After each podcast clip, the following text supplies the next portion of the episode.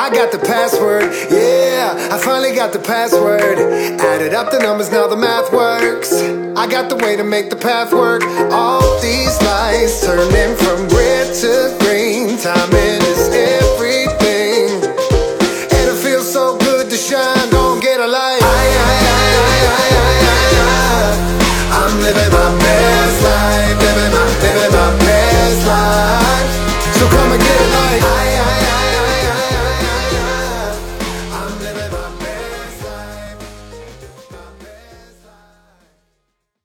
大家来到一千零一自由课。我们今天请到了新的自由课雷司令。正式开始前，我们先请雷司令给我们做一个介绍。Hello，大家好，我是雷司令，我是一个做过两年多的副业斜杠青年，后来又因为遭遇了创业公司裁员，然后就成为了自由职业者，现在是做了将近一年的自由职业者，也是比较完整的经历一个从大厂到创业公司到自由职业三种不同的形态的生活方式的一个人，所以今天也蛮想跟大家分享一下就这一块的一些经历的吧。我觉得雷司令这个介绍还是非常谦虚。就我看到你一些资料，我对你还是特别的感兴趣。就是你这个经历，或包括你在你的公众号，呃，雷司令还有他图里面做的一些，就关于你离职以后，然后一系列做自由职业者的一些记录，我觉得都非常。对我来说都非常有帮助，因为这就是一个非常完整的写了一些提升效率，包括怎么调整心态，包括怎么从低谷里面起来，甚至你还记录了你一些房产的经验，因为你本人现在也拥有三套房产嘛，这个是最吸引我的地方。所以我觉得你不管是理财还是对你自己的生活都非常有思考。今天的话，我们可能也想围绕一些关于女性的议题，然后你本身做自由职业的一些经验。我觉得我们都可以聊一下。然后我第一个很感兴趣，就是你当时为什么会选择从大厂离职？嗯，选择从大厂离职的原因其实比较简单，就是觉得大厂的这种晋升机制也好，它的规约的那种文化的氛围也好，还有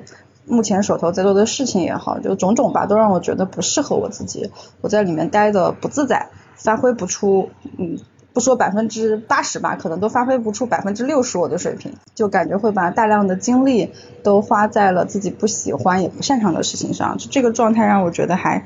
挺难接受的。就是我一开始是因为因为大厂很多时候招聘，我不知道有没有人遇到过，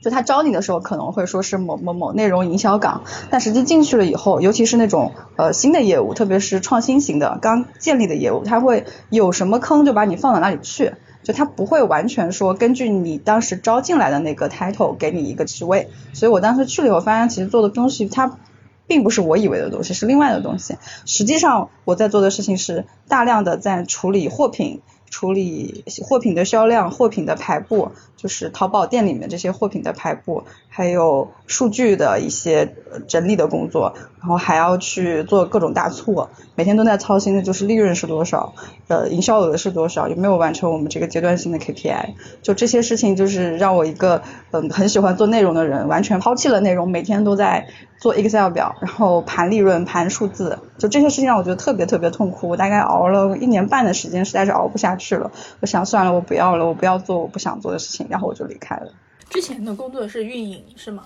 对，是比较典型的电商运营吧。就因为之前我在阿里嘛，阿里其实有蛮多的在招这种偏电商运营的岗位，然后我就去了。去了以后就发现啊，真的我很不适合我自己。它是一个非常明确的结果导向，同时它又要求你挺打鸡血的，因为冲销售额这件事情本身它就是像销售一样，就有很强的销售目标，你就要想你的。货品，你每一次的促销要怎么排兵组阵去达成你这个销售额？哪些商品放到前面？利润应该怎么去定？优惠活动买一赠一也好啊，就这些券应该怎么去定？就就全是有点像打仗那种策略性的东西。就这些东西，有的人可能他是喜欢的，但是我清楚的知道我不太适合做这件事情。因为我也我还去看了你的豆瓣，我真的对你很有兴趣。然后你写的一些内容吧，哪怕是非常简短，给我的感觉下来，就是我觉得你还是非常有文学性，生活中还是偏向像很浪漫的。我感觉到的很生活化。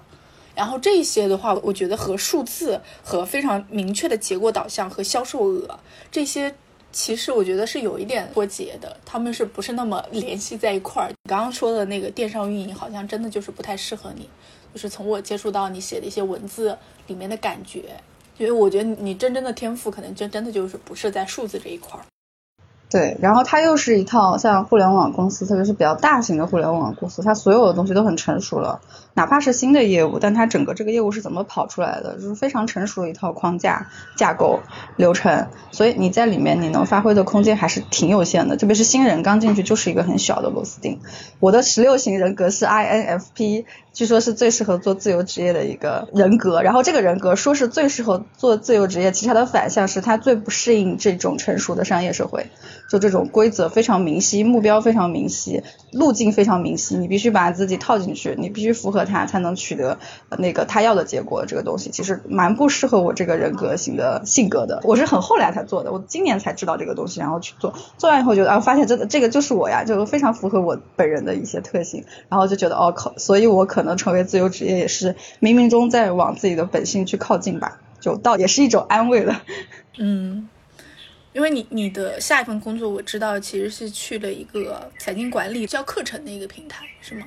对理财教育，我去的时候那个公司还处于风口状态，整个理财教育行业都处于。就是冉冉上升的这样的一个非常快速增长的阶段，就也很有意思，就感受了一把创业公司是什么氛围。然后我觉得这个是不是还挺适合你的？因为它可能你过去是做内容，同样你还是在做一些理财的内容，这个都是你的兴趣点，也是你擅长的。我可能理财没有那么擅长，但可能比社会平均水平就是稍微多了解一些，因为会自己比较早在做一些基金定投啊，可能是结合吧。比如说我能把东西系统性的输出。同时我也懂一点理财，自己愿意去学，这个结合可能会人会稍微少一点，所以当时就看到这个岗位猎头推过来，觉得还蛮有兴趣，然后就去了。去了以后，这个工作也确实他给了我非常高的一个自由度，就他是在上海工作，但他可以接受我半年在杭州在家远程办公，然后半年我可能去上海就住酒店，然后出差去开会啊，去做项目呀什么的，就两边来回跑。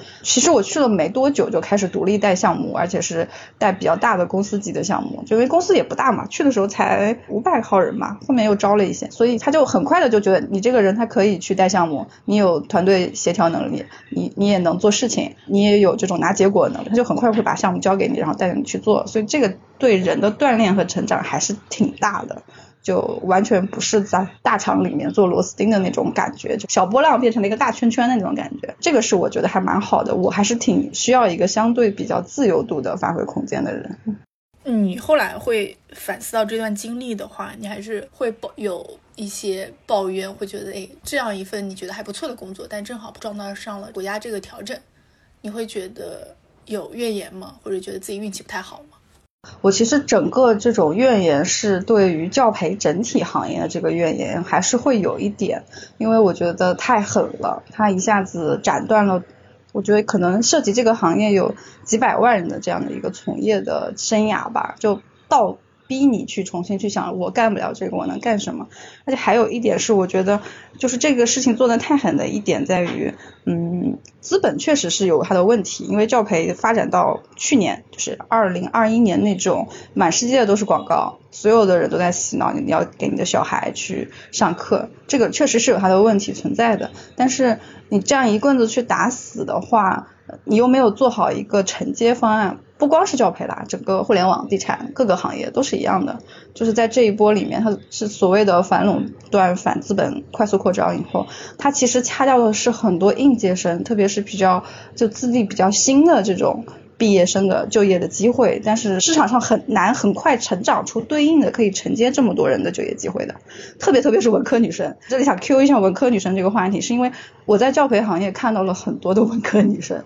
当然也有男生，但但可能教育这个行业本身好像就是女生比较多嘞。就算我是一个理财教育公司，也会有很多原来是学英语的，他可能原来在英语在流利说或者在某一家这个呃高途啊，然后后面他又哎。呃，干了一段时间，他又说我想试试成人领域，然后就来了理财，这就很多。那你可以想见，原来在高斯、学而思这些企业，多少的这种可能刚刚毕业或者说毕业一两年的文科学文科，比如说学英语、学历史、学一些可能小众一点的学科，它本身市场上就不是有很合适的岗位，于是他就来做老师，就超级超级多这样的同类的。然后后面我又专门就这个话题做了一次访谈，也访谈到了很多文科的女生在教培行业遭遇裁员以后，她们最后会怎么办？确实就会有很多人没有办法，没有办法我就去选择去考教师编，或者出去考公务员，因为社社会上能给他们的路子实在是太少了。所以，所以我觉得我对这件事情最大的一个嗯比较难过的点在于，你掐断了一条生路，但是没有更多的生路给到大家，就会让很多人陷入一种无所适从的这样的一个状态吧。就这是我比较遗憾的一个点。另外就是对我自己的职业发展来说，我其实比较遗憾的是，我觉得因为我们公司倒也没有破产，它只是大型裁员，它最后还剩了大概五十的人这样的一个很小好的团队，去试图让自己比如说走出低谷，后面有没有可能再跑出别的业务出来。但是这个呃，除了国家的影响，也还有老板自己经营策略上的一些影响，比如说盲目扩张，招太多人，然后又没有跑出新的盈利增长线这样的一些问题。就对我来说，我会觉得说，哎，好不容易碰到了一个自由度这么高，领导也很不错，同事氛围也很好的公司，我以为我可以多干一干，说不定真的能在这里再多。干出一点什么成绩或者项目，就这个突然被掐断，会有一些失望，就是会说这种公司结构它的不稳定性、它的脆弱性，其实在特殊时期是远超你想象的，尤其是这在我们国家吧，因为你知道政策性的影响，它就是能让一个公司变得非常的脆弱。它对于我对于公司主体的这种不信赖度会变高，所以我经历了这一遭以后，我其实会觉得大公司可能也会有大型裁员的一天，只是时候没有到，或者说。经营状况没有差到这种程度，但实际上最近最近，我就我在杭州嘛，我原来的前司就在进行滚动式裁员，已经裁到了我认识的人头上。这一波的影响会非常非常大，就是他在整个社交媒体上是在以很低调的形式在进行，偷偷摸摸在裁，但实际上我。就是从熟人圈、原来的交际圈里了解到的情况是，真的裁员比例还有裁员的那种稳、准、很快的程度是远超你想象的。这个对人的打击，我觉得会很大的一点在于，很多在这个公司结构里的人，他以前他想的都是我今年能不能涨薪，我今年能不能晋升，我能不能 P 六升 P 七或者 P 七升 P 八，就是这种就公司里的职级，就我能不能往上走。或者说，我就算我升不上去了，我换一个业务，我转岗转到别的业务，就大家觉得未来就再差，无非就是我绩效不好，我奖金少一点，我转个岗。但这次就是早上把你叫去办公室，HR 和领导跟你聊完，回来你的电脑所有权限就没有，你就回家拿着你的赔偿金。这种对未来好的预期的这种戛然而止的中断，本身会让我觉得。我们每个人都应该对公司体制，尤其是私营的吧，我就不说国企，国企情况我不了解，对私营体制保有一种警惕性，就是你不要觉得你跟他是一体的，你们可以长长久久的走下去，这个可能只是短期经济向好阶段的一个暂时的，嗯，幻想也好，或者错觉也好，嗯。所以你刚上面说到的这些点，是不是也是你直接从上一份工作里面走掉以后，你没有再寻找下一份工作，而是转向自由职业者的一些原因？嗯，是的，就是有一种。被伤害了，就是我还是在上一份工作投入了很多的精力，就是真的全情投入在干，因为我还是挺喜欢那份工作的内容和一些东西的。但是它就是让我觉得，哦，我的投入都白费了。这个公司这么多人都要走掉，就没有主营业务就砍得七七八八的，就会觉得，那既然如此，这个时间点我也三十岁了，我就想，哎，我可以试一试做自由职业，反正我也做副业做那么多年了，手头的经济情况也还可以，就属于不着急。马上会去上班，就想那就试试吧，可能就是这个时机了，然后就开始了。我在你的一些工号记录里面有看到，说你之前有花两年多，就是还在上班的时候，用利用下班的时候写过六十多篇文章，然后各个平台其实也有一定量的粉丝。呃，我觉得这个是不是你当时也做副业，呃，当时做自由职业以后，就是有一个底气，然后你也知道做什么。嗯，对，就是之前就会有一个比较多元的收入渠道，虽然可能金额是，嗯，应该是远远比不上上班的这个状态的，但是它至少是有收入的。然后我也有在有意识的控制自己的消费。我原来在阿里的时候，因为身边的人就是薪资都是都比我高，那他们花钱都比较大手大脚，所以我有一段时间是花费可能相对是比较高，就是可能存不下很多钱的。然后后面我慢慢的就觉得它这个东西它不可持续，尤其是我从那边离职以后，我就觉得这个东西是不可持续的，我不可能在这里干三十年，所以我会呃缩减我的消费。然后我就觉得可能我再。少花一点，然后自由职业的那些渠道的钱，我可能呃挣一挣也够自己花了，就大概做了一个评估，然后手里还有一些积蓄啊什么的。然后还有一个是我在离职之前就开始在跑一些小的测试，就创业公司很喜欢说我跑个 MVP 测试一下。其实裁员的信息它不是突然来的，我们那时候都是两轮裁员，先裁了一波没裁到我，就我们组里大概咔掉了三分之一的人。我那个时候就觉得可能不是太妙，就我也不知道后面会怎么样。然后我就说，那我我可以试试，我就开始做一个房产的知识星球，因为我本身就比较喜欢倒腾房子嘛。然后我就就可能以杭州、成都这个我比较熟悉的几个新一线城市为主题，然后就建了一个知识星球，就是从我的一些平台啊、豆瓣呀、知乎上、公众号上，就是说你们对这方面有要咨询的问题的，对这几个城城市买房子有兴趣的就可以来加。然后哎，很快就加了几十个人进来，然后我就觉得，哎，这其实就是你的个人影响力，它可以变。现的一个渠道嘛，做了这个知识星球的时候，其实我心里就有一点底了。你的知识输出加上你个人的平时的这种自媒体运营的影响力，它其实是可以让别人愿意为有价值的东西去付费的。然后我就觉得，哎，那其实之后也可以往下走走看。所以这是一个点，还有一个就是我身边也有，就我原来的同事有两个都也跟我一样就在自由职业，因为大家都是原来。组里都是做内容的人，然后他们就做小红书的号，然后现在小红书的号做的也还挺好的，就是也可以接一些广告呀、变现呀。他也做了他的偏理财的知识星球，就其实真的开动脑筋去发掘自己身上有价值的点，是可以赚到钱的，就没有想象中那么可怕。嗯。但我觉得你还是打了一个很好的一个基础，因为你之前算是有意识的在运营自己一些平台，是吗？一开始是无意识的，一开始就是。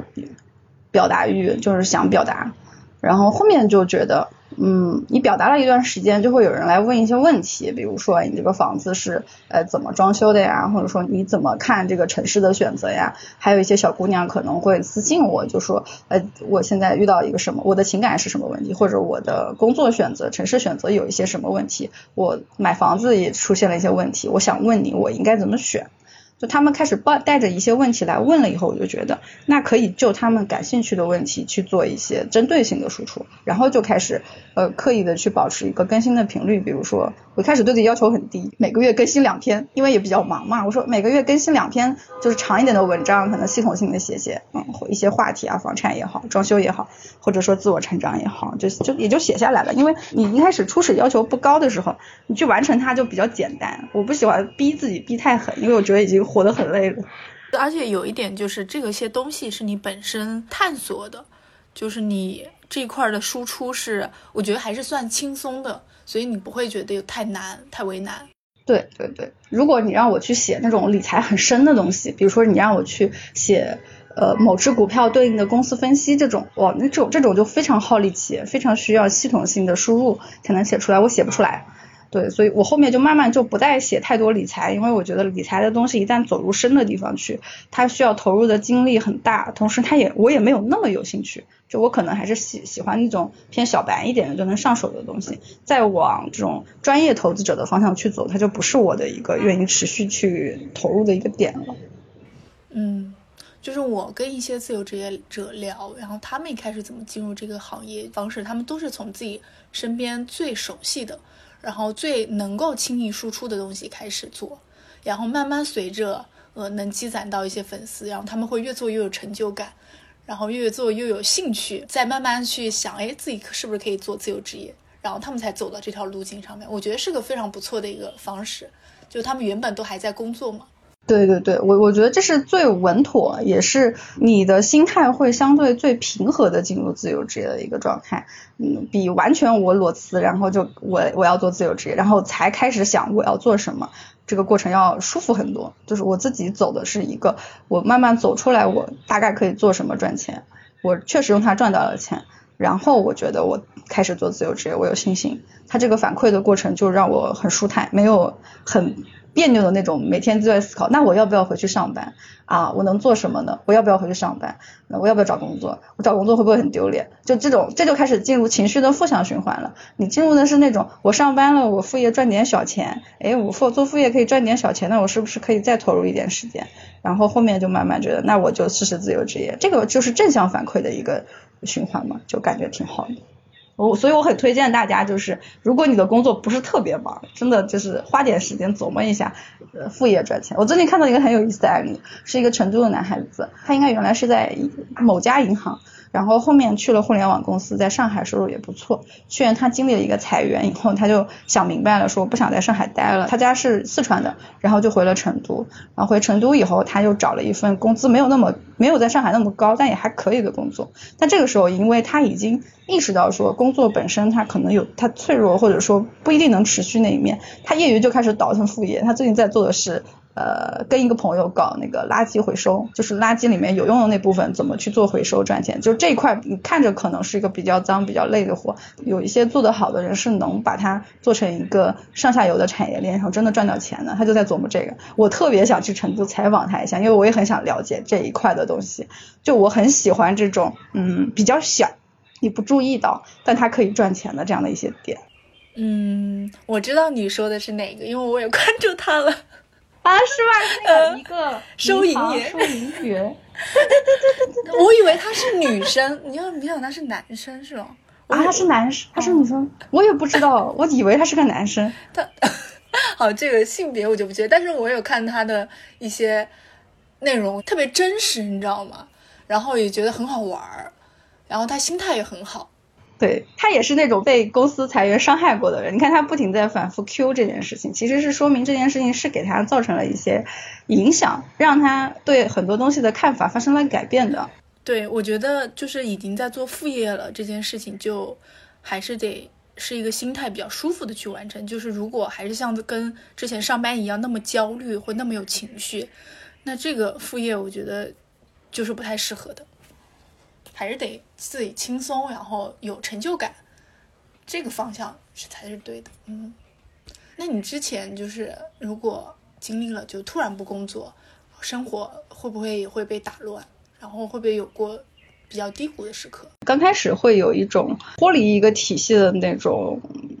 不适应期吧，就会觉得你所有的群都没有人来找你了，你的手机变得非常的安静，然后可能偶尔会前同事再聊一下前司的什么什么情况啊，又又裁了什么人啊，有一些八卦啊什么，后面慢慢这种来自于工作这种消息就没有了，现在就是零，我的手机里现在就是非常非常安静，平时就是除了朋友就没有人会找我。呃，后面我加了那个 Free Lab 的社群以后，它成为了我的一个手机上会叫一叫，就是会有人在里面聊天的这样的一个社群。其他就很安静，这种安静有时候会让人有点恐慌，就是你你难免会有一种这个社会是不需要我了吗？我在这个社会上没有存在感了，你会有这个阶段，你就找一点事儿，就是让自己忙碌起来。第一个就是接活，基本上在那种项目制的活，就是比较密集一两个月的时候，你在赶那个活的时候，你不太会有这种感觉。因为你全勤的都在忙忙那那坨事，然后还有就是如果不接活，相对闲一点，可能写写稿子的阶段，我可能就去呃学个啥。我那段时间报了一个那个英语翻译的资格证，实际上我没有考过，但是我觉得那段时间我忙活起来了，我的脑子就没有那么呃想想东想西的。然后后面我就常态化就在跳舞，在健身。然后就是在写一些，就是定期写写稿子，就把自己的生活那个节奏，自由职职业的节奏建立起来以后，大脑中那种你没有价值，你要不要回去上班，那个声音就慢慢就消失了，它就变小了，变得越来越微弱，就不太会再出现在我的生活里。所以就我觉得就是接受吧，你接纳你会有一个低谷不适应期，有一个迷茫的时间，然后。重新再借这个时机去重建你的生活的节奏，然后找到你自由职业的一个节奏。我现在会觉得目前在一个还蛮嗯固定的节奏里去生活的，就是我每天的时间安排都很固定。但是我不知道再过，比如说我自由职业到了第二年、第三年，这个节奏是不是又会被我重新去改造？它可能又会变成其他的时间安排或者其他的精力安排，是说不定可能会进入第二个低谷期。就也有这种可能。就那天我看那个郭宇的访谈，就字节财务自由退休的访谈，我就有一种感觉，就是他已经走过了他自由职业第一个那种很爽的，我想做什么，我想开民宿，我都可以去试的那个阶段。他已经把最爽的那一部分阶段过掉了，然后现在他可能又在一个重新重建自我、重新重建价值的新阶段，就是我不再完全以。我觉得很爽的点，比如说我想开温泉酒店，这个一听就是一个很爽的自由职业 idea。他已经把这个东西呃，试过以后觉得没那么爽，以后我可能又找点新的东西做，他就在又重新写代码，又在做 Web 三三点零这样的一些事情。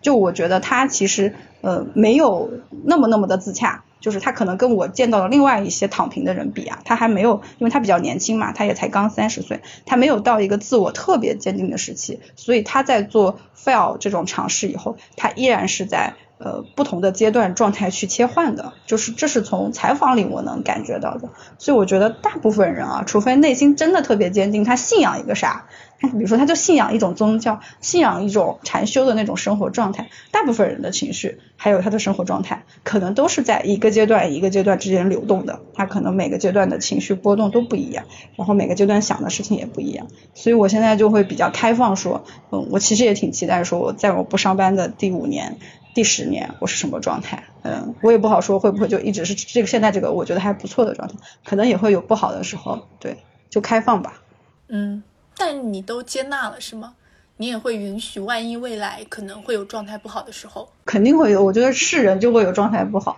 而且接纳有时候是无奈的，尤其是今年上半年这些事情，你会觉得说，你就算你自己把你的小宇宙经营的挺好的。但外面大的东西，它会来敲你的窗户，它会告诉你，咚咚咚咚咚，你的世界是脆弱的，咚咚咚咚咚，也有很糟的事情会影响你，你这个很糟的东西你抵挡不了，就是会有这种时刻，会让我觉得这是时代的东西，我所不能支配，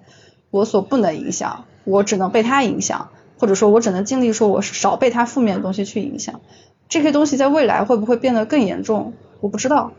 就是我会带着一个相对比较悲观的一个状态去看，可能近五年的整个的一个环境吧，这样的一个发展的，所以我会觉得这种不快乐。它是我无法抵挡的，就是我我很难说，我靠我自己做点啥就能让它变好，让我自己变好，所以我就觉得你我只能是去接纳，就是我已经接纳了它坏的这一部分吧。除了接纳，我还能做什么呢？我好像也做不了什么，我总不能 run 吧？我也不想 run 呀。但我觉得你做的还挺多的，还是在很积极的在去构建一些自己的生活吧。因为我看到你也有写自己。有做饭、跳舞、运动、考英语翻译的证书。哎，我觉得你真的是很有活力的人，就是很爱折腾。觉得就是一种生命力吧，就你对生活本身就是有热情的，你想去做点什么。我不是那种特别能闲下来的人，我的时间我就得把它利用起来。然后我又不是特别喜欢娱乐，就是那种纯粹的一直看剧、看漫画、打游戏，或者我可能天性就不是特别喜欢这个，所以我喜欢把时间放到一些相对来说我觉得更有意义的事情上。但我觉得这也是一种价值判断，我自己对这个有反思，就是我觉得这个东西它只适合我自己，不能把它套用到别人身上，这样子可能会让别人不快乐。因为我老公就不是这样的人，他就很喜欢打游戏啊，或者就就不一定非要。做有产出的事情，我现在就会慢慢训练我自己，说你不要指责，对别人来说打游戏可能也是一个创造性的过程，就是会有这个状态。我觉得我的精力不算特别充沛，就我很需要睡觉，就我累了，我马上就会休息，我就就会睡觉或者少做一点，或者出去散心、爬爬山、散散心什么的，不会逼自己特别狠。但我真的见过很多比我精力旺盛很多很多的人，他们能做更多的事情。但在这种比较下，我就会觉得说，我在我觉得 OK 的状态下去做我想做的事情就好了，就会现在是一个极大的允许自己去不做什么或者做什么的状态，嗯，但我还是挺鼓励大家，嗯，无论你多少岁，都去发展一些爱好的，就找到那些让你纯粹快乐的东西，就是爱好真的是一个避难所，爱好是生活的糖，爱好可以让你觉得。不管发生了什么，我只要做这件事情，我是快乐的，我是专注的，这就是非常好的一件事情。我觉得我能坚持下来的事情，大部分就是因为它能给我这种正反馈。如果说我坚持不下来，我现在就告诉自己，你不是拖延症，你你坚持不下来，就是那个东西它没有带给你快乐，没有让我觉得足够正反馈让我坚持下去。是的，因为我觉得大家从。就是这种义务教育，然后从小到大上大学，包括工作以后，这个时间其实都是特别快的。然后大家其实很少会静下来思考或者探索，说我真正喜欢什么，我想要做什么。基本上大家都是在人群里面和身边同龄的年轻人一起走，就大家在这个人群里面人挤人，都一起往前冲。我觉得真的很难，因为我也是这样，我非常理解你刚刚说的，就是不能闲下来，就一定要做点什么。因为我就是这样，我也是不太会休闲和娱乐的人，甚至都很难去看电影、看剧，因为我会觉得就没有那么紧急，我会更多时间花在看书上面，会觉得这个更有用一点。但其实有我，我也会在想“有用”这个词儿，我为什么就老是在想有用？有用真的就是把自己工具化了，就让自己很匆忙在往前走。所以我觉得相反，你做自由职业者以后，我觉得你可能会有更多的心理空间，包括生活空间，能让你静下心来去想一下这个生活。我觉得是挺重要的，有一段自己的时间。嗯，这也真的是自由职业的一个好处，能让你慢下来。然后重新发现以前不注意的东西，以及重新发现自己的兴趣、自己的情绪，嗯，还有甚至会让你对一些亲密关系有一些新的思考，因为你终于有时间去处理这些东西了。你以前没有时间处理的，就是跟父母的关系也好呀，然后跟朋友的就一些亲密朋友的关系也好，我我觉得我这段时间其实是会重新去讲很多就这种亲密关系的事情，然后会希望这个东西能变得更好。我有精力去改善，或者说让自己能在这里面作为一个更多的给予者，或者说更多的引领着，把这个关系带到更好的方向吧。就有点让自己去更懂一些心理人性上的东西的这个探索，这个也让我觉得受益还挺大的。有甚至有些时候，我会觉得我我终于有迈出一些步，在克服我自己的一些很根深蒂固的一些性格上的缺陷，或者说性格上。嗯，会伤人的一些点，就我终于开始有时间去想这件事情，然后去反思我应该怎么做啊！真的以前完全没有时间做这件事情。以前就是在推着走。上次跟小洋人聊天，他也说，他就觉得觉得大家在可能三十多岁之前有机会，还是能给自己一个 gap year 也好，或者说就哪怕就几个月的时间，你去找一下你自己，让自己歇一歇，想一想这些没空平时想的问题。这个休息喘息的时间真的还挺重要的。所以我会觉得说，就算有一天我回去，哎，我有一天又想上班了，或者我想去创业了，然后我就去了。然后我又回到了那种很忙碌的状态，但这个时间它的休养生息的价值，它会一直存在着。就这也是我很感激自由职业的一部分，就是它能让我正常的活着，就是满足自己的衣食需求，同时它也能让我重新去成为一个人本身能去想的一些问题，嗯，就太难得了这个时间点。是，我觉得会让大家就有休息这段时间以后，会让大家变得更敏感一点。就不会对周遭那么麻木，好像一切都是应该的，都是正常的。我最近就认识了很多种花。就我大概知道春天的花开的顺序，三月是开樱花，比如说四月开始开一些什么什么花啊，五月四月开鸢尾，然后五月开绣球，六月可能又开石榴花，就认识很多不同的花以及它们开的那个顺序，就让我觉得我好像又跟自然的这个变亲近了一点，这个感觉也很好。是啊，这花真的是很好。因为我看到你的公众号上面，就是他图，其实写了很多女性生活的故事，有一个合集就是一百个酷女生。我不知道为什么你当初做内容的时候会将视角放在女性生活方式上面。嗯，他图是我跟豆友七十一一起在做的号，然后我们俩一起在经营这个号的时候呢，就去讨论说我们的选题放到什么领域。后来我们就确定了三个选题，第一个是一百个酷女人合集，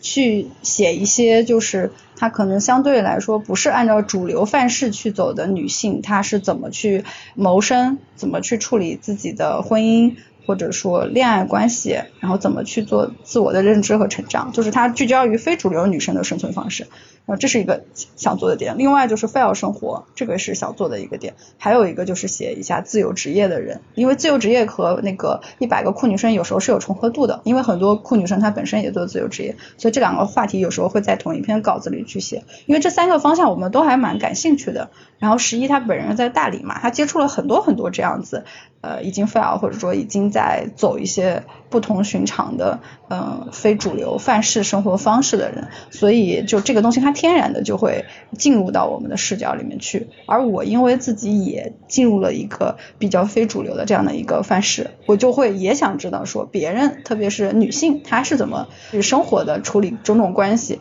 因为选择不一样本身它就是要承受不一样的一些。代价或者痛苦，那别人是怎么处理这件事情，以及别人在这个中间他获得了什么，能支持他一直走下去，这个也是我好奇的一个点，所以就开始做这个合集。那现在其实已经收集到一些样本了，你对这些女性的生活或者是她们的一些想法，你有过什么样的观察吗？在这些很有力量的女性故事里面。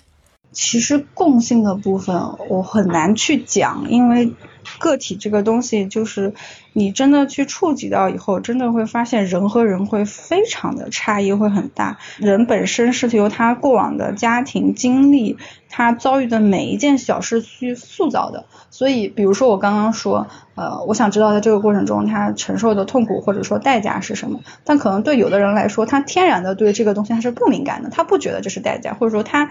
不 care 别人的想法，所以他走这条路，他就会走得比较坚定，没有那么多自我内耗的部分。他有时候就是很坚定的走这条路，但有些人他可能就被内耗或者说外在东西拉扯的比较多，他就可能持续的在这个拉扯的过程中去做一些探索。可能他的作品，他出来的，他选择的职业，他的作品，他的一些选择也跟这个内耗本身有关。就我有一个强烈的感觉，就是选择走一条非主流的路，它本身对不同的人来说，他的那个承受的东西的深浅程度是不一样的。有些人是比较轻松的，有些人是很自如的进入这个状态，而有些人是经历了激烈的冲撞以后进入这个状态。嗯，就就还挺神奇的。但是从他们身上，我都能感觉到了一个是，当你选择呃抛掉很多标签，呃选择自己想做的事情的时候。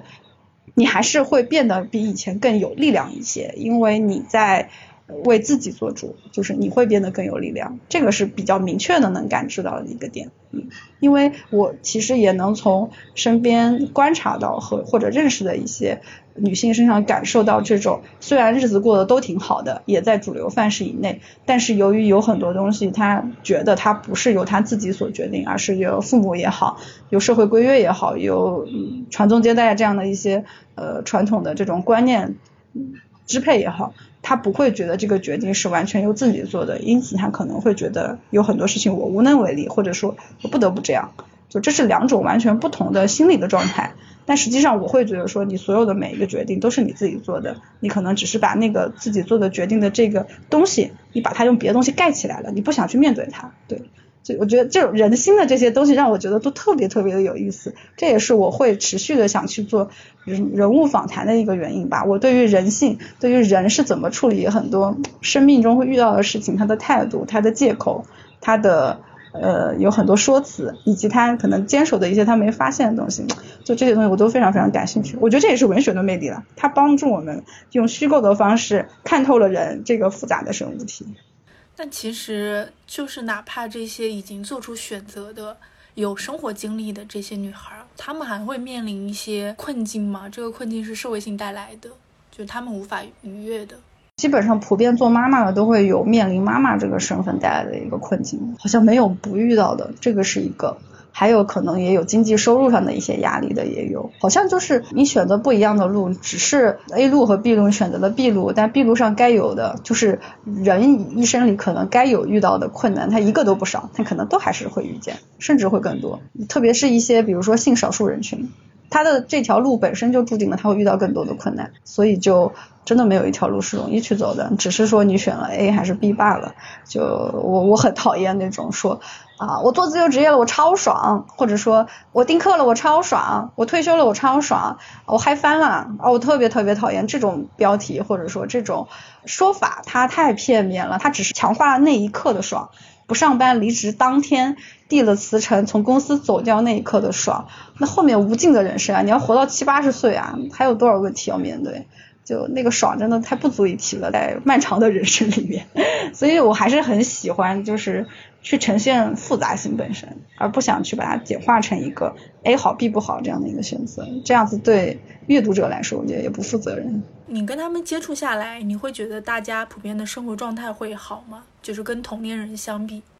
好像没有太这么去比过，因为他们每个人都不一样。只是可能对我个人来说啊，我会觉得说，哎，多他们中的有很多人，他会有人格魅力，他会吸引我。但这种人格魅力可能在以往的这种主流的交际圈里会比较少，去碰到，或者说没有那么强烈吧。就我只能说从我个人角度，那样的一些人他更吸引我，而主流的里面能够吸引到我的人，他可能比较少，也可能是因为他在主流中他没有展现出来他特别吸引我的那一面。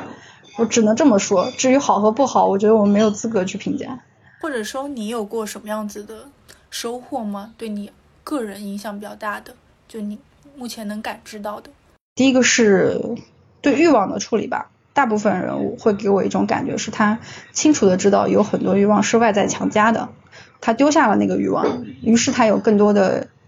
金钱、时间、精力去追求他想要的，就这这一层我觉得还挺重要的。另外就是说，呃，过得可能真的就是说世俗意义上过得比较好的，他有自己的生存之道。他找到了自己谋生的某种方式，他可能比较小众，不在大众视野中，可能他比较传统啊，比如说做一些手做的酿酒啊这样的一些东西啊，但他也要面临去开拓销售渠道这些问题。就每一个谋生的方式，它本身都还挺考验一个人的，而他们就要去处理好这些问题，就他们一定是有一些一技之长，有谋谋生之道的，就不是那种就是吃露水就是的那种仙人，不是，大家都得都得生存，都得。找到自己的这样生存的方式，当然也有那种炒股炒特别厉害的啊，就是就是炒股炒股达人什么的都有。就这个技能你不一定能学啊，有些我觉得都还挺挺天才的一些路径的。如果你要做自由职业，你要 fail 也好，你也得找到自己的这样的一个差异化的一个谋生之道吧。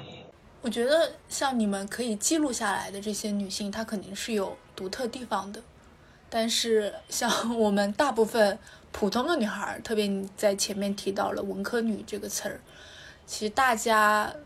手上的技能是非常少的。你像我是编辑，那我可能除了做采访，嗯，会写东西以外，我会的东西真的很少。哦，可能公众号排版算吧。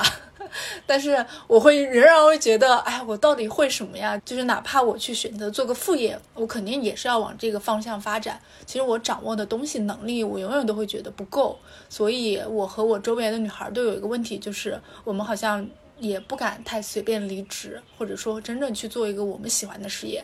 就是我也跟我朋友在考虑，说我们是不是可以做一点自己的东西，但是我们仍然会觉得目前来说条件还不够成熟，我们还是得先在自己的岗位上面先搬砖，然后先有一定的积蓄吧，然后可能才会想到未来去做什么。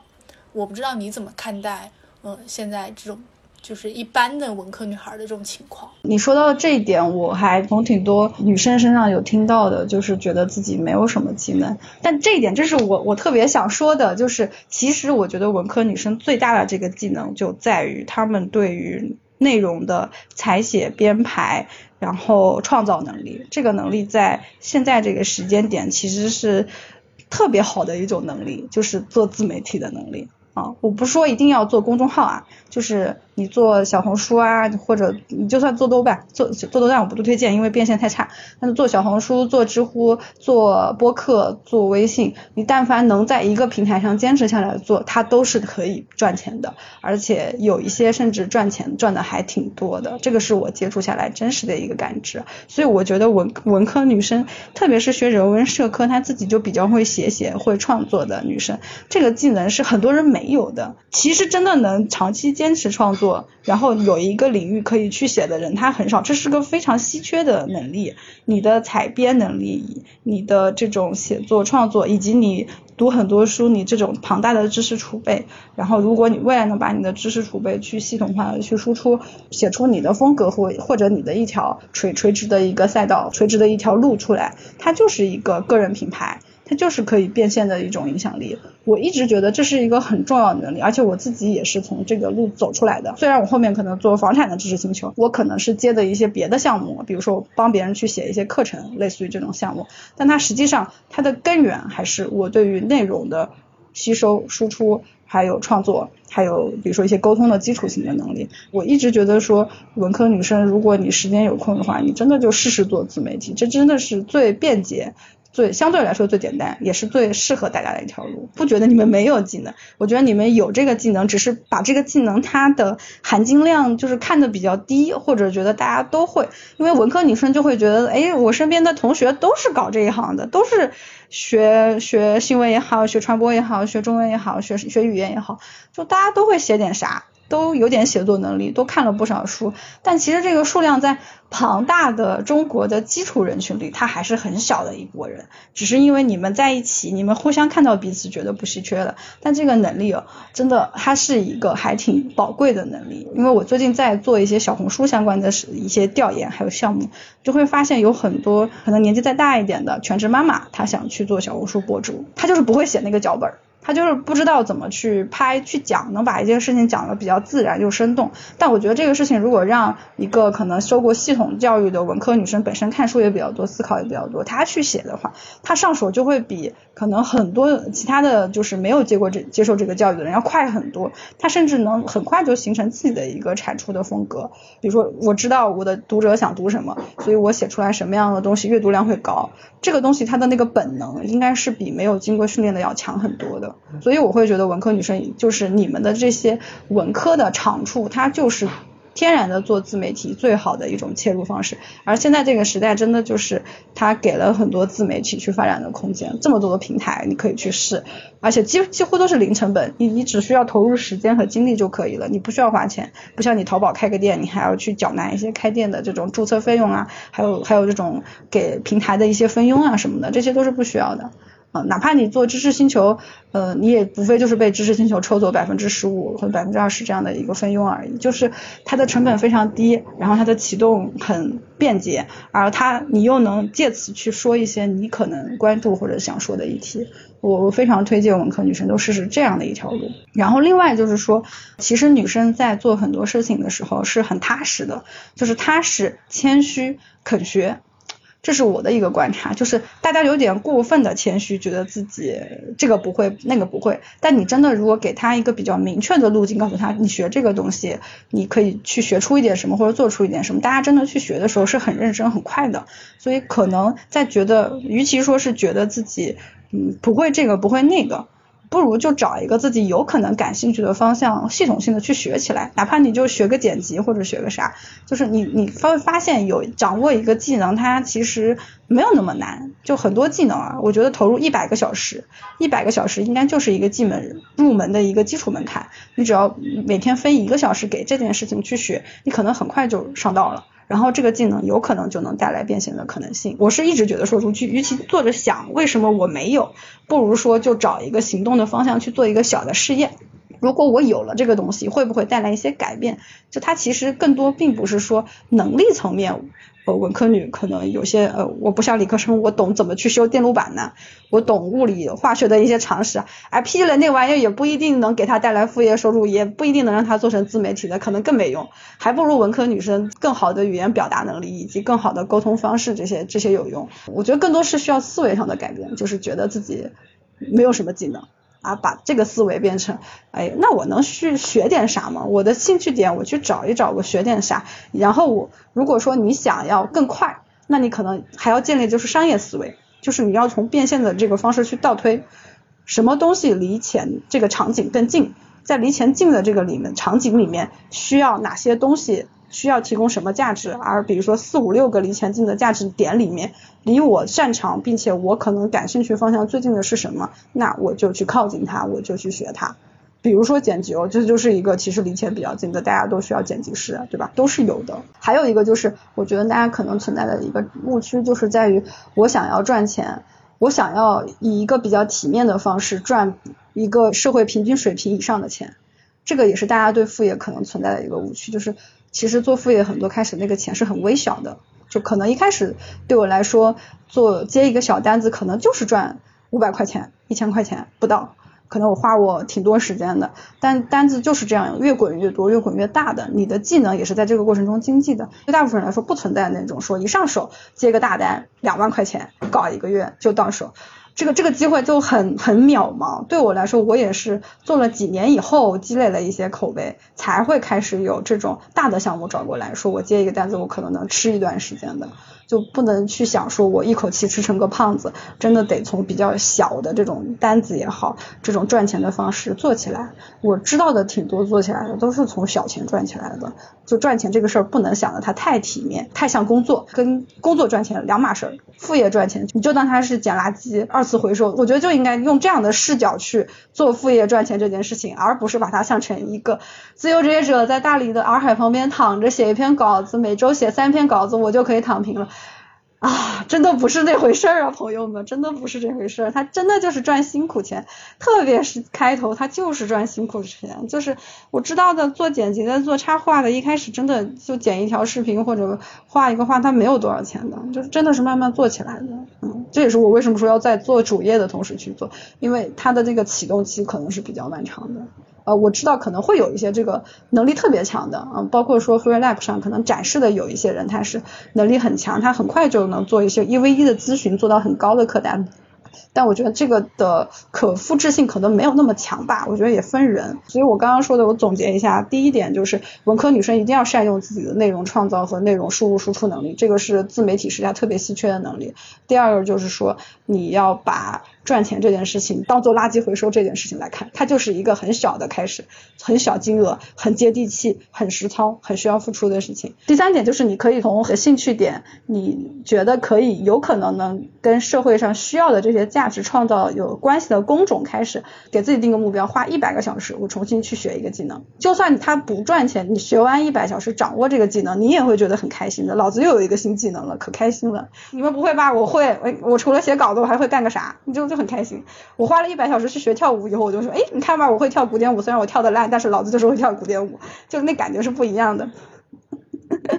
嗯，我觉得还挺有收获的，就是特别是你说到从小金额开始滚起，就是不要觉得一上来就想做一件非常体面，然后能挣到钱的。我觉得确实这一点我非常非常有感触。我觉得就是真的要把心态放好。然后从小的开始做起，然后一点点的去积累，有一个长期的计划，然后在这个计划中不要轻易的放弃，不要轻易的气馁。是的，真的赚钱跟体面这个在一开始它就是打架的，这个事儿它就是心态上会打架，就真的要把体面这个事儿先丢到一边去。记得我接的比较长期的项目就是写商品详情，因为我在淘宝干过啊，我还不懂详情页吗？我是自己就是看过那么多详情页的人，所以当时有一个朋友他们家公司开公司，然后一批新的产品要做详情页优化，然后就找到我。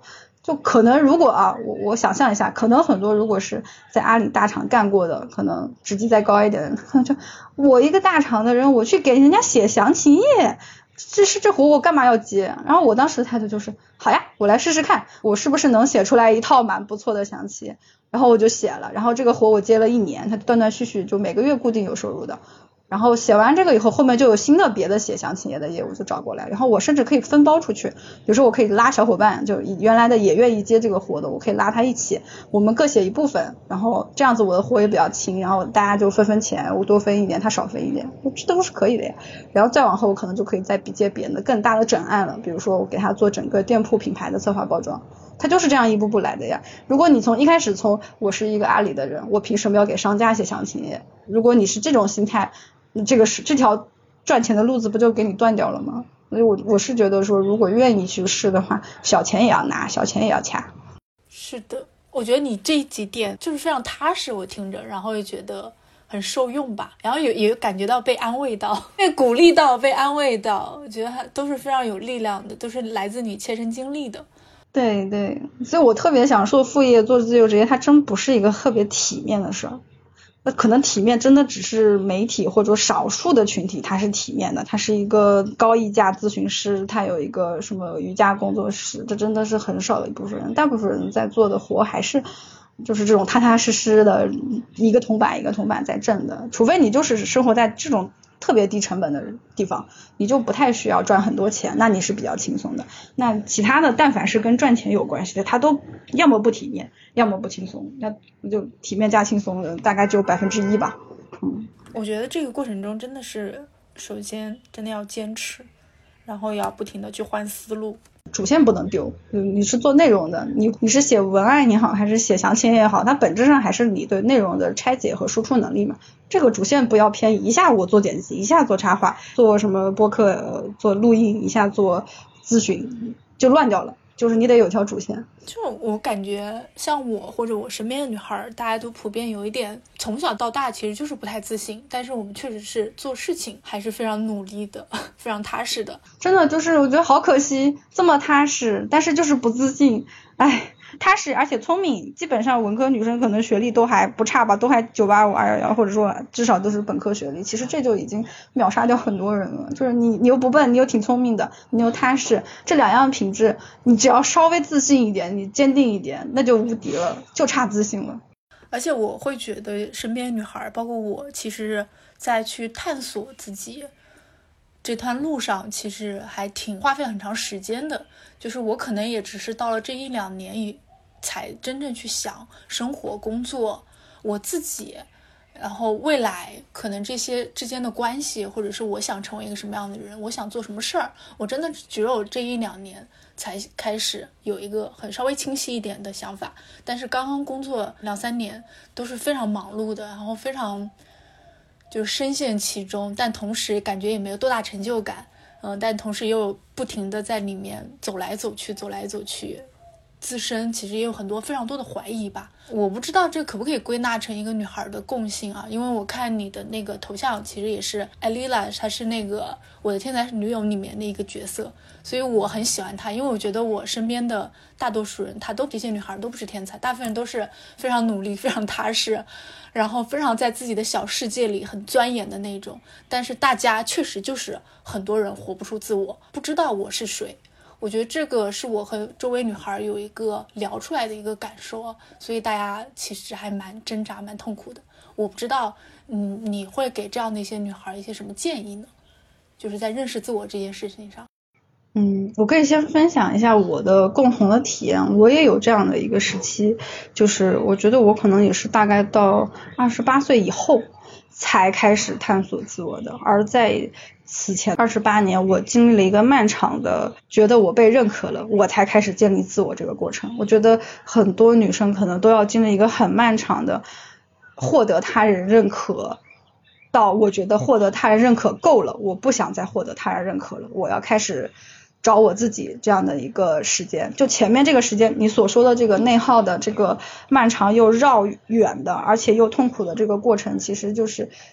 这个获得他人认可。到我够了，我不想获得他人认可，这个转折点，我觉得它必然会发生的一切。我小时候就是个乖乖女，然后别人家小孩，就爸爸妈妈、亲戚朋友都是这是一个乖小孩，然后会会表扬，然后同时表扬的同时，本质我觉得就是一种要求，你要保持你这种乖乖的形象一直很久。所以，所以我也在这个套子里活了很久，一直活到工作两年、两三年以后才开始进入一种。首先，首先我觉得这种转变的点可能得有几个基础。第一个是你经济上，经济上觉得我能靠自己吃饭了，我没有那么靠父母了。然后我相对来说，我是一个。我可能有点积蓄了，我做一些决定，我可以用自己的积蓄去负担。你经济上有这个底气以后，你才能开始说是我找自我，因为找自我的本质，它可能就是碰撞，在跟原有的满足他人、满足外界要求做碰撞。因为为什么要找自我？那肯定就是外面这个东西不给你自我存在的空间，你才开始要找自我。因为要碰撞，你必须就首先有一个经济独相对独立的基础。我不是说一定要财富自由，我只是说，哪怕父母不给你钱，你自己的钱够租房子，够你吃喝呀什么，这是基础的。然后另外一个点是，你可能也到了一个外面的这些东西，我好像觉得没有那么让我觉得值得花费我的精力和时间去取悦、去讨好、去获得，然后你才开始去找自我，会经历一个比较糟糕的。厌弃外在，同时又找不到自己，然后再到找自我这个过程。所以找自我就是一个它的初始阶段，一定是一个比较痛苦的阶段。就对我来说，我也是这样，就是那个初期我不痛快的，我我是抑郁的，我是不舒服的。但这没有错，因为我觉得这是一个必经的过程，它就是碰撞，它就是在丢弃过去你信仰或者你信任你。要去遵守的东西，再靠自己去重建一套规则，而这个规则没有前人给你指出来，就是一个比较难的过程。这个这个我自己的感受也是挺难的。我一直用 Elena 做头像的一个原因，就是她的身上是我的自我认同。我的自我自我认同不是丽拉，她不需要找自我。丽拉的自我，她从小时候就已经很外露、很外放，是会伤人的那个自我，她一直都没有太控制这个自我。而 Elena 的自我是。也经历了我刚刚说的那个漫长的去讨好别人，去在讨好别人的过程中做阶级上升的这样的一个尝试。到了三十岁，她有两个小孩，她和丈夫的婚姻终于宣告结束。她跟尼诺登上那趟飞机，然后在镜子里看到自己，那个时刻是她终于开始自我的时刻了。所以我看到那个，我不知道大家有多少人看过第三季的结尾，就是镜子里出现了一个可能四十岁还是三十五岁的老一点的艾莲娜，然后看着现在这个人，露出了一个微笑。就我好像给不到大家什么经验啊，但是我自己经历这个过程，我的感觉就是有一天会有一个三十五岁的你也这样子在镜子里远远的看着现在一个痛苦的、不自信的。内耗的你对他露出一个微笑，说你会走过来的，有一天你会变成像我这样的一个女人。就我不知道，我觉得我这个女人是个很复杂的人，我不是一个好妻子，我不是一个好老婆，我不是一个好妈妈，但我是我自己。我我相信有不少的女生，她经历这个痛苦的过程，会成为一个怎么说更自我的人。但这个痛苦的过程要怎么去走？哦，我就觉得很难，所以我想从情感上给大家一些支持，就是你会走出来的，它就是一个必经的漫长的一个过程，它的这个过程的痛苦，而且很多时候只能由你自己去消化，因为没有人比你自己更懂你自己，也没有人比你自己更能去你影响你未来的每一天，所以你得相信你自己，给自己力量。就是给自己这个自信，你的自信要靠自己一点一点的把它给重建、建立起来。因为你打破了原来那个，你原来自信可能是你的符号，你是个好女儿，你是个好学生、好文科女，你是一个拿奖学金的或者在学校里表现的还蛮好的一个活跃分子，你是一个呃毕业以后正常的找到了一份还不错工作的一个好员工，这个标签。在这个时刻，你会慢慢慢慢的去剥离它。你意识到有一天你要失去它的时候，你就开始找自己我是什么。我一点点的去找，可能真的要花费一到三年。我觉得可能这是一个比较起码的时间，去把自己再给拼回来。我我自己都不好说，我现在有没有把自己拼成一个呃比较平和的我自己？我觉得这个拼图可能还在进行中啊，甚至它可能进行到我四十岁，或者说再老一点的时候都有可能。但是我觉得对每个女生来说，这个过程它都是一个痛苦，但必然会发生。而且只要你熬过去了，有一天你会觉得过去的这些都不是事儿的这个过程。然后如果说有什么建议的话，寻找同类吧，女性还蛮需要同类互助的，主动去靠近让你觉得舒服，让你觉得得到支持性力量的人。而远离那些你觉得在 PUA 你、不认可你的价值、是反复的把你拽到你不喜欢的道路上的人，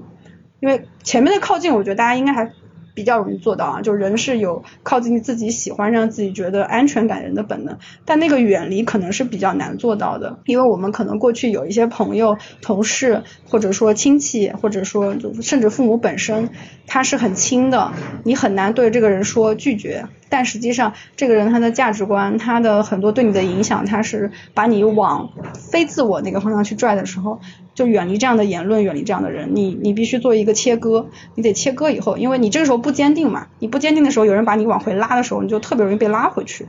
嗯，这是一点，我觉得特别重要，就是你要远离不好的，让你不舒服的这些人。然后第二点是，我觉得婚姻吧，因为有很多人可能还没有踏入婚姻，但我觉得婚姻会对女性产生压倒性的这种剥离自我的压力和重负。一定要找到一个对的人。如果你要谈恋爱，你要找你结婚，我觉得前提条件除了善良，这是一个善良真诚的人之外，这个这两点我觉得就已经很难了。同时，他是一个能比较包容你，让你保持你自我的人，而不是那种我我觉得那种就很可怕那种老公或者男朋友，就是哎女生不就应该这样吗？哎人家老婆都结婚生孩子了，人家老婆都怎么怎么在家相夫教子，你怎么就不能？如果你的哪怕你现在谈的男朋友或者对象是这样的人，真的。我说的远离也包括这一种，除非你自己真的就是认了，我接受这一种，不然这种婚姻关系、这种亲密关系一定会把你拉到你不喜欢那条路上去的。就是，嗯，这点虽然真的很难，但我希望大家一定要坚持。如果真的不幸就是对象他就是这样的一个人，你去改变他，不要让他改变你。你必须要成为那个更坚定的人，不然你的自我就会被他们吃掉。就是自我这个东西，就是他不强就被别人打压，嗯，就是这种感觉，就得自己足够强，找到同类的帮助，远离让你变得不好的人，以及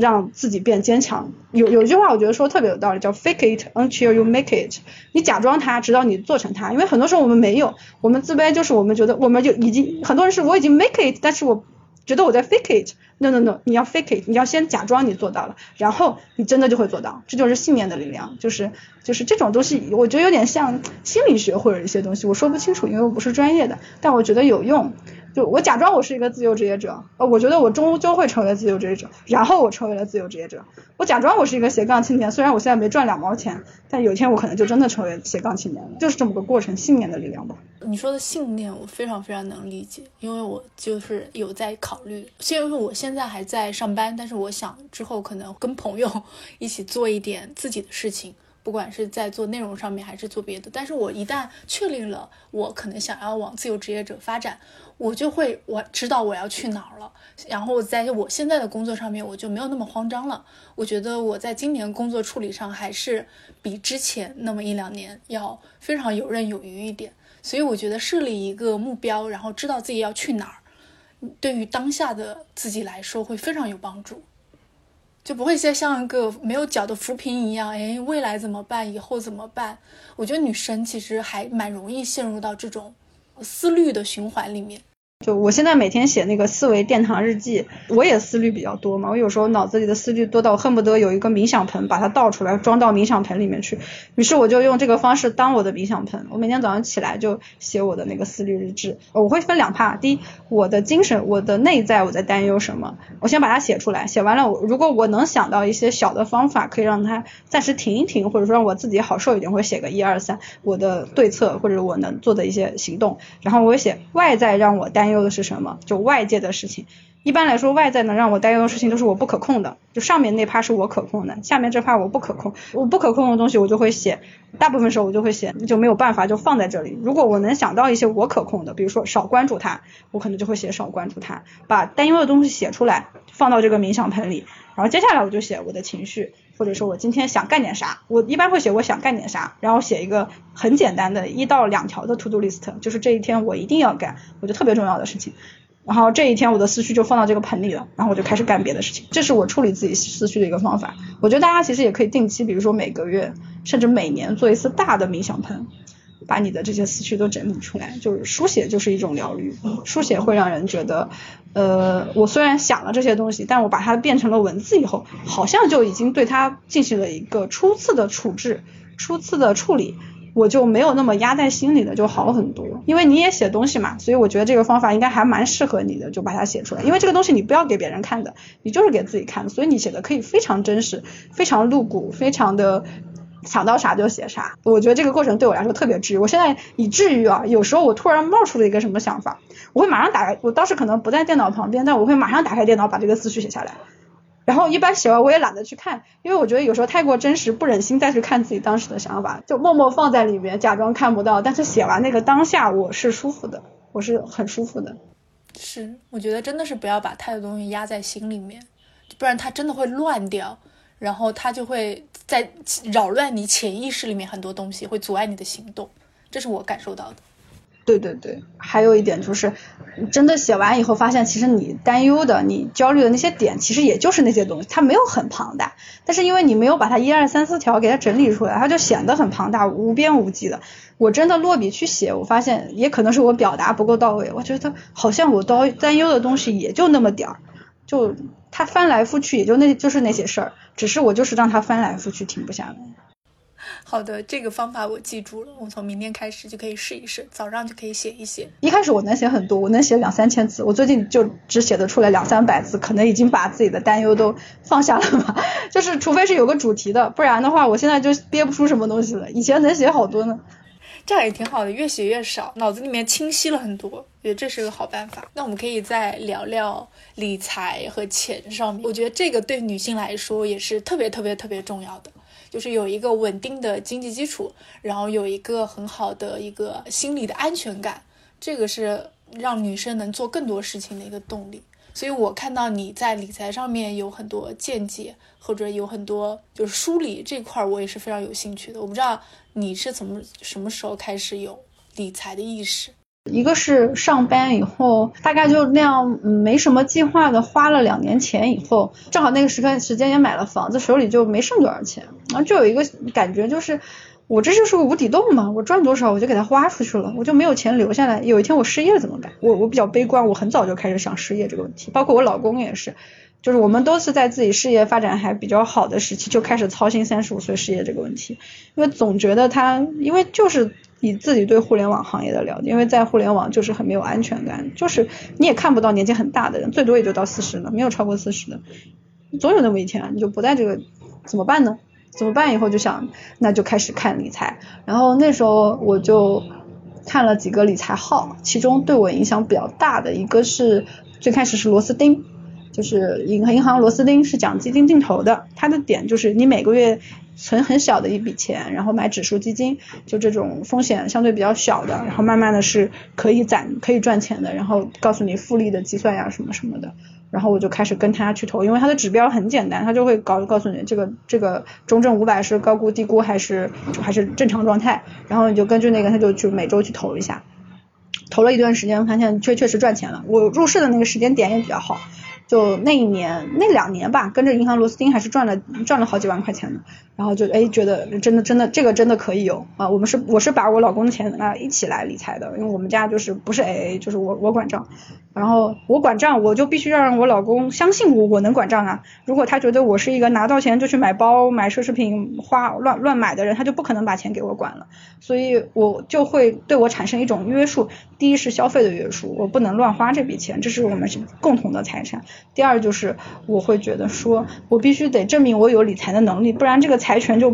不可能一直在我手里的。如果你是一个天天亏钱的财务大臣，没有人会相信你，你这个国库亏空了嘛。然后我就开始学理财，这是。一个动力，然后后来我又接触到了野谈钱，就是野大野谈钱，他是一个在德国的，也是一个财务自由博主，就一直向着他的五百万财务自由计划去行进。然后当时吸引我的点倒不是五百万财务自由，因为那时候也没有想太多什么财务自由这个话题，觉得离自己还好远。但他的很多平时怎么去省钱，怎么去替代性消费，把消费变成创造，然后怎么去看财务自由对自己。经济管理以及生活方式、工作方式的各个方面的影响的那个观点，它特别有指导作用。就对我来说，因为他好像也是个码农还是什么嘛，工作性质也很像，他就会告诉我有很多小技巧去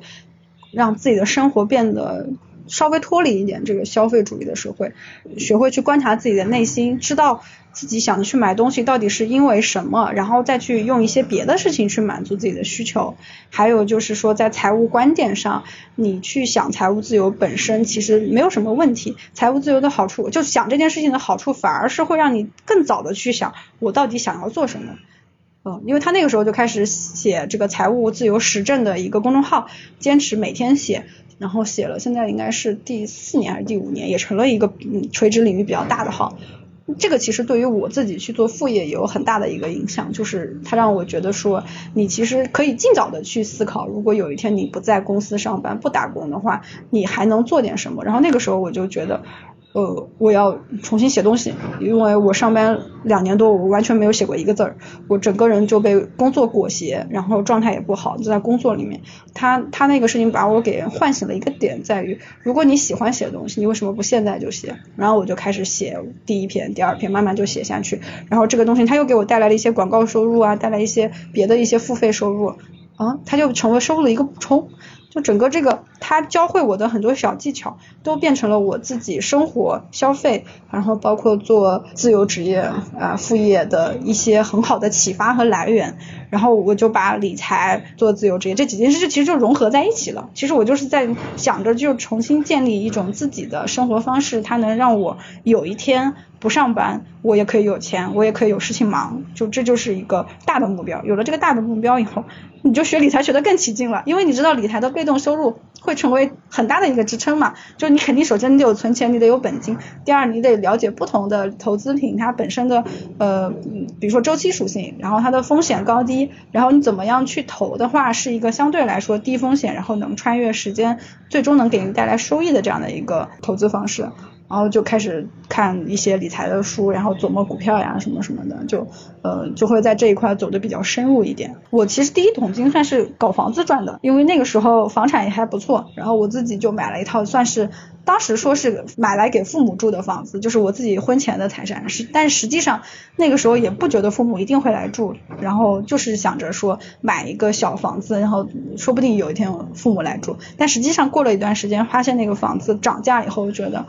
那其实可以卖掉，我可以想去这个钱再用来干点啥，然后就倒腾了一下房子的买卖，然后赚了第一桶金，还挺多钱的。啊，然后就也成为了理财的本金，这个正向反馈又会让我去关注房子，然后我就会去思考，哎，跟杭州类似的，处于这样的一个上升期，有大量的新人口涌入，然后整个整个市政建设还有产业结构也在快速的向高收入的第三产业转移的城市有哪些？然后就开始看一些别的城市，成都啊、武汉呀，然后就去找这些城市，嗯，偏新的区域，就像杭州的未来科技城这种曾经涨过一波的区域在哪里？然后我就想在那个地方，比如说我再去买入一套。它会不会未来也会给我带来一个超额收益？就会去想。然后想了以后，我还就真去做了，因为我会觉得就是想是没有用的，你想了得去做。然后我就跑到成都去玩，然后完了以后我就开始考察这个地方，我就去新区，因为别人去玩可能是去太古里啊去看熊猫了，因为我原来都看过了。我去成都就是去做市场调研了，我我就自己一个人找了个端午节去了成都，因为我当时杭州的购房名额用掉了，没办法在杭州买了，但是我房子卖掉以后其实是有一笔钱的，我就去成都新区。去转，我提前在网上做了功课，它大概有哪几个新区，去产业带在哪里，然后有哪些新的楼盘，价格大概是什么样，我就去踩盘，去不同区域的各个地方的售楼部去看，然后了解价格，看一下周边的一个情况，看一下市政建设，然后踩完以后，我心里有个基本的数了以后，我再约当地的朋友聊，因为我有一些大学同学，还有一些朋友是在成都生活了蛮多年的，跟他们去聊，看他们的一个态度，他们自己会不会买。他们自己对于这个区域发展的判断，呃，特别是呃，比如说在政府部门工作的，他们可能提前知道一下政府规划的发展方向，他也会跟我说，成都可能会往往南发展呀，往东南发展呀，然后哪些哪些区域有哪些政府单位会过去，就大概这些信息基本搜集以后，我心里就有数了，我觉得这个地方可以搞，然后我就开始搞那个落户，我的户口还在杭州嘛，但这个户口就对我搞房子来说没有用了，我就把我的户口迁移到了成都。然后用了一年多的时间，然后我又在成都交了社保，因为必须社保加户口才能买，然后等了一年多，然后哎资格买了，资格买了我就提前去看了，我又抽了国庆节，带着我老公一起又去走了一圈盘，看了一下我我的投资标的，然后嗯这个可以那个可以，就开始摇号，然后就买房。然后我们那时候还有一个点在，它其实成都不光是投资，它其实也是我们未来可能不上班的一个据点。就有一天如果我们不在杭州了，我们就想去成都，就觉得成都是一个又宜居，房价又还挺好的城市，所以当时。是有一点带着既带着投资又带着自住这样的一个呃想法去买了成都，然后后面又倒腾了其他的城市。咱想了就不能让他只想，想了就去做，做了以后发现靠谱了就再做下一步，其实就是一个目标拆解。我有一个想法，我有一个 idea 啊，这个想法需要 A B C D E 四步来做好，我先从 A 开始做，A OK 了就哎可以搞，然后就继续 B，就是一个很简单的拆解。就是如果你一开始去想我要投资。我要买什么东西呢？然后就想很多，想很多，就就进行不下去了。然后我其实就是那种，我很喜欢做信息的收集，我很我也很喜欢看房子，这可能是我的一个天赋点啊。我喜欢装修，我喜欢看房，我喜欢家居。我喜欢宅在家里，就它是一个，我觉得它可能是我的技能树吧。我觉得我的技能树长在这里了，这也是我最近才悟到的。然后我就在这方面对去投入更多的精力，然后就倒腾房子什么的就可以赚点钱，然后自己也算是留了一条后路。就是有一天，就算我自由职业不赚钱了，我可能把杭州的房子卖了，去成都就吃吃西也可以吃很久，就这样的想法。然后还有一点就是，这事儿本身又是建立影响力的一个方式，就是身边真的像我这样真的去呃。完全陌生的城市去做调研、搞资格买房的人很少，但是确实也有很多人有这个想法。比如说他杭州都没有资格了，又想去投别的城市。还有上海的一些朋友，他可能觉得上海买不了，他可能就想我回老家，比如说像四川人，我想回老家成都买，或者说我想在杭州买，我应该怎么买呢？就一头雾水。那这时候知道我有这个经验，他们就会过来找我咨询。然后我有时我后面就陌生的我就开始付费咨询，付费咨询完事了，我就开始搞知识星球。它就是一个很顺的路子，就是你投入了精力，你在这方面有了积累，你建立了影响力，别人会为你的知识付费，它就是一条线，就这很这就很好玩。是，而且我觉得你真的是中间非常有行动力，然后整个脑子又很灵活，怎么千方百计要把这些东西全都运用起来，然后又重新回到自己内容的就输出上面，这个你真的是挺牛的，厉害厉害。所以就可能就是我的精力就是投入在一些我觉得值得的地方，就很多地方我是不放精力的，就大部分时候我觉得我的脑子都是。一种虚空的状态，就是我我老公经常吐槽我，就是觉得我没有脑子，就是我不知道我的脑子干啥。我说我的脑子都放在一些我觉得值得去用的地方。就我现在会越发觉得时间和精力都很宝贵，一个人最有限的就是时间和精力，反而也不是金钱。你的精力用在哪，那个地方就总会长出一些东西的。所以大家一定要珍惜自己的精力，不要把精力放到一些嗯特别内耗呀、想来想去这些事情上，把自己的精力发放在一些能一步一步结出果实。长出一点东西的地方，千万不要只是想做特别重要啊，干啥都做。现在现在有很多人来问我买房的时候，我都会给一个特别真心的建议。我说了这么多，你不如找中介自己去看，你看十个盘，你就知道这个情况地方的情况了。大部分事情都是一样的，就大部分你觉得你想学个啥，嗯，你找了一堆教程，你不如从第一步开始做，就真真的做特别重要。我知道你有拥有三套房产，现在会对你的生活是不是？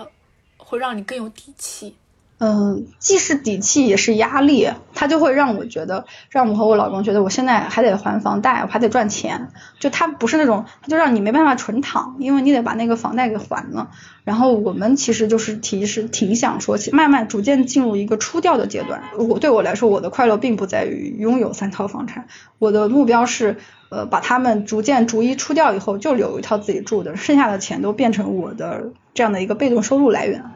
嗯，所以未来会看择时，然后把他们一个个出掉吧，就是在看这个时机。但在出掉之前，其实这个经济压力就是会由我和我老公共同来承担。但大头其实是他，因为他还在上班嘛，所以他的收入会明显比我高很多。所以这也是让他现在没办法马上停下来跟我躺的一个原因。我就说了，如果有一天你想真的不想上班了，你也想躺，我们火速果断就该出就出掉，就就不要留在手里了。对。就是既是压力也是底气吧，就你做这个买房这个决定本身就是一种给自己加压的动作，因为它是上杠杆的，它是要你每个月还还贷的，所以也慎重啊。现在不推荐炒房，不推荐炒房。你跟你老公这个状态，我觉得还挺羡慕的。你两个就很占有，就是他工作，然后你买房，或者你俩一起来商量怎么更好的休息，然后怎么更好的工作，怎么更好的去实现自己的一些更多的自由吧。我觉得你俩的这个相处这个模式还是挺好的，对，也是磨出来的。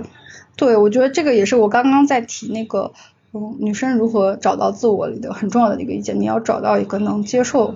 你的自我、真实自我的对象。有有很多人可能只能接受某个特定模式的你，但是谁能接受一个真的比较自我的你呢？这个可能是找对象要考虑的一个点。我们俩可能能。比较默契，比较能在同一战线有一个点，在我们俩对彼此的自我的接纳度是很高的，就是不是因为标签，我找他不是因为是他是大厂员工，他找我也不是因为我有学历高或者说是大厂员工，这些在我们我们认识于微末之时，就是我们认识的时候都还是小屁孩，都比较小，都是二二十三四岁的样子，就都还没有啥啥也没有那个，我还上学呢，他也是刚工作，工资也不高的那种状态，那个时候的恋爱就还挺纯粹的，就是我喜欢你是喜欢你这个人。没有那么多标签，嗯，对对对对，说到这还要补一点啊，我知道文科女生找对象很难，因为我身边有很多这种，就是，嗯，因为因为大家也就是有自身条件又不错，然后就找对象也会去看条件，然后也也还有精神上的一些追求，就是这个条件吧，又加上精神独立啊或者精神接纳的就追求以后找对象都特别特别难，所以所以我会觉得在找对象这件事情上，有时候要回到最初的一个点，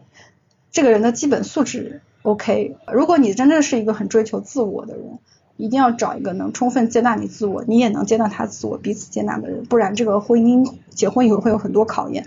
呃，接纳不了自我，或者有一天你想发生转变，而对方跟不上或者接受不了，说就是矛盾的开始，嗯，就很难。我觉得那个基本盘还是不能变，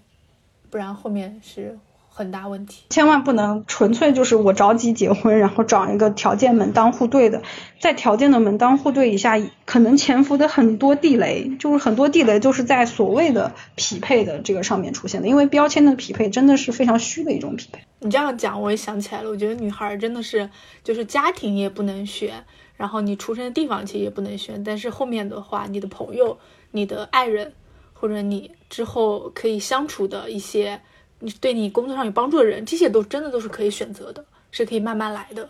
选的过程其实就是你自己的智慧、你的自我去发挥作用的时候了。千万不要觉得是别人让我这么选，或者说我没得办法就一定得这么选。你有办法，我我真的很想对很多人说，你有办法，你有选择，你没有动用，或者说你假装你看不到，你没有动用它。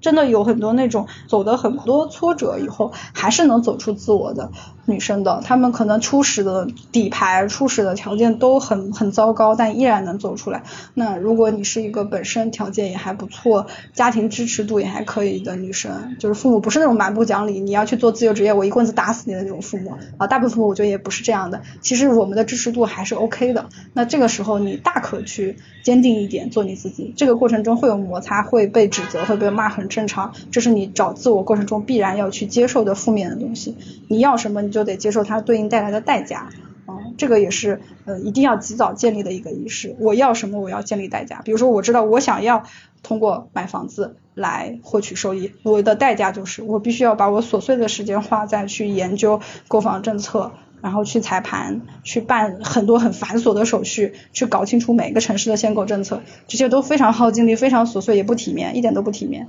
嗯，对，就是包括我做自由职业开工作室，我去开那个工作室要去跑税务局，还要被税务局的那个公务员屌，就是就是口气很不好，一脸冷脸，就你搞什么？这什么营业范围呀？就是那种很怀疑你是不是开皮包公司那种，就是这些经历都是一些很不好的经历，但是你必须在。承受这些不好的经历以后，你才能去拿到那个结果。就一一切的代价都是为了结果，所以得承受代价才有结果。嗯，没有特别体面的事情吧？没有体面的，就是你们以为，比如说你关注我公众号或者关注我豆瓣，豆瓣号，你觉得我是一个很体面的人？不不不，背后有很多不体面的事情，你们不知道的。好的，还蛮感谢你可以这么真实的说这些，就是非常袒露的，能把你的就是心里话或者是你。接触到的这些生活不太体面的事能说出来，我觉得这个是对于我来说，或者对于听的朋友来说，都是一个非常好的事，因为它更真实，它会告诉我们生活其实它没有那么好。哎，这个可能也是我从一百个酷女人身上感受到的一个共同点，我突然才知道，呃，他们都挺真实的，嗯，都还挺真实的。没有太套路的那种场面话或者套路话，就大家都还是在真实的袒露自己生活的一些呃各个方面、各个层面的困难也好，好的也好，就会都会表现出来。嗯，而且他们有一点就是勇于承担代价，拿着那个好的果子，同时也承担了很多不体面的、不好的代价，就是。就好的坏的都接受吧，因为如果你真的就是把你特别好的那一面，比如我 我们聊的这些三套房啊，一个内容创作者啊，原来的阿里的人，你把这些标签全都拿出来，其实很绝望的，因为这些都是你特别特别好的一面，我根本就达不到。对他们可能第一反应就是你家里有钱呗，然后学历又好呗，找了个好工作，然后哎这不都顺理成章？可是我学历也不高，或者我家里也没有那么多钱，我也没有房子。那那我就做不了自由职业嘛？这个结论是不是得出来特别顺畅？嗯，那如果现在让你回过头来看自己的生活，你会在哪些节点上会比较感谢自己做出了这个选择？买房啊，做自由职业者啊，这些都算是吗？我觉得挺感激从阿里勇敢离职的自己的，因为那是我第一次开始勇于撕掉标签。当时很多人劝我不要走，就因为干的也还可以，老板也说你明年你留下来，我给你晋升什么什么的，反正画大饼。但我的我我尊重了我内心真实的体验，就是我。没那么想要，以及我痛苦，我很抑郁，所以我离职了。然后一切的尝试其实是在离开阿里以后才正式开始的，因为你终于有时间，你你你接受了你不要那些，你就更靠近了更真实的自我，然后你就会开始问，真实的自我由什么东西来构成？然后我开始去搞房子、搞理财、约束消费，然后做自由职业，都是那之后才开始的事情。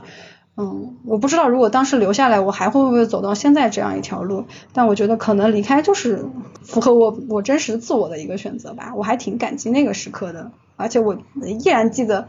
就提完离职那段时间，就是其实阿里西厂的园区非常漂亮。那个时候是五月份、六月份，正开着那个鸢尾花，很多花都开开放。我我第一次有心情去欣赏这个园区里的植物，我就有一种我终于我离开了它，但是我又拥有了我自己，就那种感觉特别特别强烈。我之前的离职就是这种感受啊，我活了，对，觉得自己是行尸走肉，原来觉得自己特别像个假人，然后就离职以后就觉得哎。自己好像是一个真实的人了。嗯，对，那个就是挺好的一个转变的点，这个特别感激。还有自己第一次去自己搞定异地买房子这件事情吧，这个真的是让我后面有很多事情就自己一个人搞，因为我老公工作也很忙，他就是那种我支持你。具体你来搞吧，就他不喜欢这些很琐碎的事情，就是所有这些事情都是我说你给我发个材料，或者就是我远程跟他说你你要给我什么，然后他就去去弄了。有时候他甚至不想弄，都让我弄，然后我后面就自己一个人去逛城市去看这些。就你有了第一次的这个经历以后，你后面就很顺理成章，干啥都能自己一个人跑了。我现在很喜欢自己一个人搞定事情，然后他就会觉得我太独立，不需要他。但是但是有有这种你自己一个人搞定一件事情的感觉是很好的，特别是这种比较大的事情。现在我爸妈就会比较信任我在一些大的决策上，因为他觉得我有这个能力，而且认知层次是高过他们的，所以不如交给我来搞。包括我们家原来卖了一小一套小房子，也是我来卖的，因为他们中间合同出了一些问题，就搞不定。啊，我觉得我我可能跟房子结缘是从帮父母租房子卖房子开始的，他们俩不太搞得定这些事情，然后我就去帮他们租房子卖房子。我还记得最早的时候，我妈妈就是有一套房子租出去的时候，是因为没有热水器、没有除灶还是床什么的，空房子就很难租，租不上价。我那个时候是好像就是中间抽了个五一回去，我去旧货市场给他淘了个床，然后又去热水京东上订了个热水器灶，把这些。租户基本的东西都弄好，然后在当地的招聘网站呃那种租房网站发了租房贴，然后一个星期就找到租户了，然后这样我妈就有一个被动收入了。就那个时候我还没有买买过房子呢，就是很早的一个经历。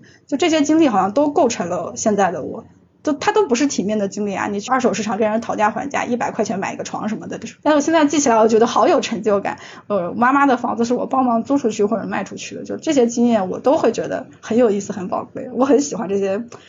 不是很体面的东西吧？我挺喜欢这种生活化的这些鸡毛蒜皮的事情。嗯，但是你就是买能买卖房子这个本领，确实是也是一般人很难有的，很难甚至很难发掘的，你知道吗？因为这个确实还挺高阶的。是的，是的，可能可能也要感谢感谢父母给我这个机会吧。